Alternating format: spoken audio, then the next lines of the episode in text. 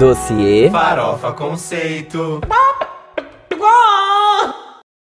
Bem-vindos a mais um Dossiê Farofa Conceito. Eu sou o Fábio e hoje a gente vai falar sobre o décimo álbum da Madonna. Antes de começarmos, siga o Farofa Conceito nas redes sociais, é arroba Farofa Conceito em todas elas, e também os nossos outros podcasts, o Farofa Conceito e o Lado C. Se você for da Grande São Paulo, também baixe o Turbi, que é um aplicativo de aluguel de carros, que você faz tudo na palma da sua mão, super tranquilo, super rápido, e use o nosso cupom Farofa Conceito, tudo junto, para ganhar créditos para sua corrida. Esse é um dossiê que eu tava querendo fazer há algum tempo já, porque eu nunca ouvi toda a discografia da Madonna, mas eu acho que esse é um dos trabalhos mais icônicos dela e que foi responsável por colocá-la de volta ao topo, né? Antes de lançar o Confessions on a Dance Floor, que é o tema do dossiê de hoje, a Madonna vinha da era American Life, que trouxe várias críticas ao estilo de vida e à sociedade estadunidense e acabou não caindo no gosto do público. Foi promovendo esse álbum que ela beijou a Britney e a Aguilera no VMAs. Eu acho que vocês lembram dessa cena, apesar de não lembrarem da música que ela estava cantando, que se chamava Hollywood, que é um single desse álbum, caso vocês precisem de alguma referência. Saindo desse trabalho mais político, inspirado por eventos como a Guerra do Iraque e o atentado de 11 de setembro, ela decidiu que no próximo trabalho dela, ela iria fazer algo mais leve e divertido. E foi aí que começou a nascer o Confessions on a Dance Floor. Lançado em 9 de novembro de 2005, o álbum saiu no mesmo ano que o documentário I'm Going to Tell You a Secret, que mostrava o dia a dia dela durante a turnê do álbum anterior e, por isso, continha algumas das suas visões políticas. E aí, como os dois foram feitos praticamente juntos, né, o álbum e a pós-produção do doc, ela usava as gravações do disco para descomprimir a raiva e o sentimento pesado que ela ficava ao lidar com a política que o trabalho em vídeo abordava. Para compor as canções desse álbum, ela trabalhou junto com um produtor que se chama Stuart Price, que na real começou a fazer as músicas para ela por conta de um musical no qual ela estava trabalhando, só que depois ela desistiu porque ela achou que o script estava muito ruim.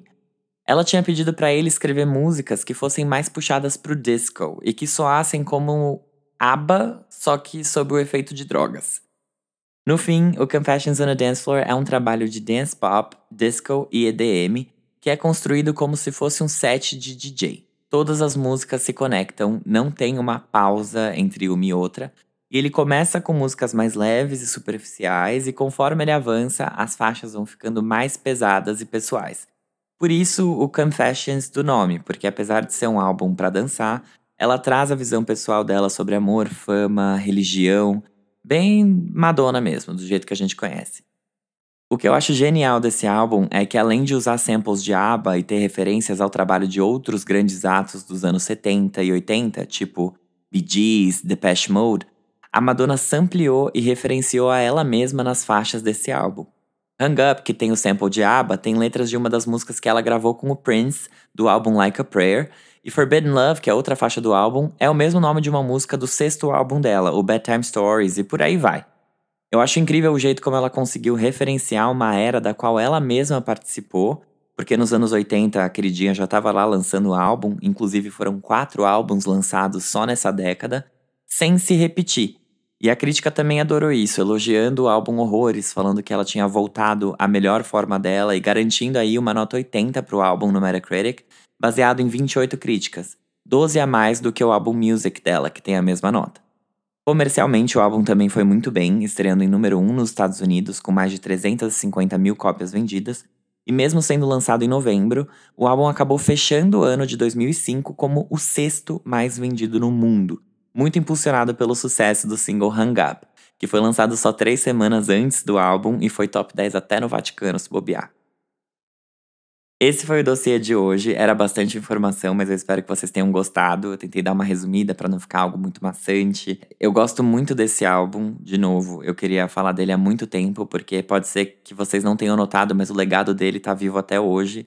O Future Nostalgia, por exemplo, da Dua Lipa, que tem essa mesma pegada de, de trazer gêneros né, de décadas anteriores, foi produzido pelo Stuart Price, que é o mesmo produtor desse álbum.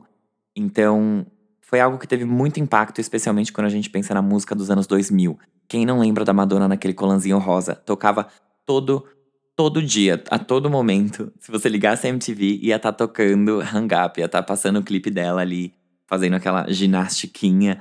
Então, é um álbum que eu acho que tem um impacto muito grande e que com certeza se destaca na discografia da Madonna. Tanto pelas músicas, né, pela qualidade que ele tem, por todo o conceito que ele traz e carrega, mas também por como ele marcou, de fato, toda uma estética que fez parte muito forte dos anos 2000. Espero mesmo que vocês tenham gostado e a gente se vê na semana que vem. Tchau!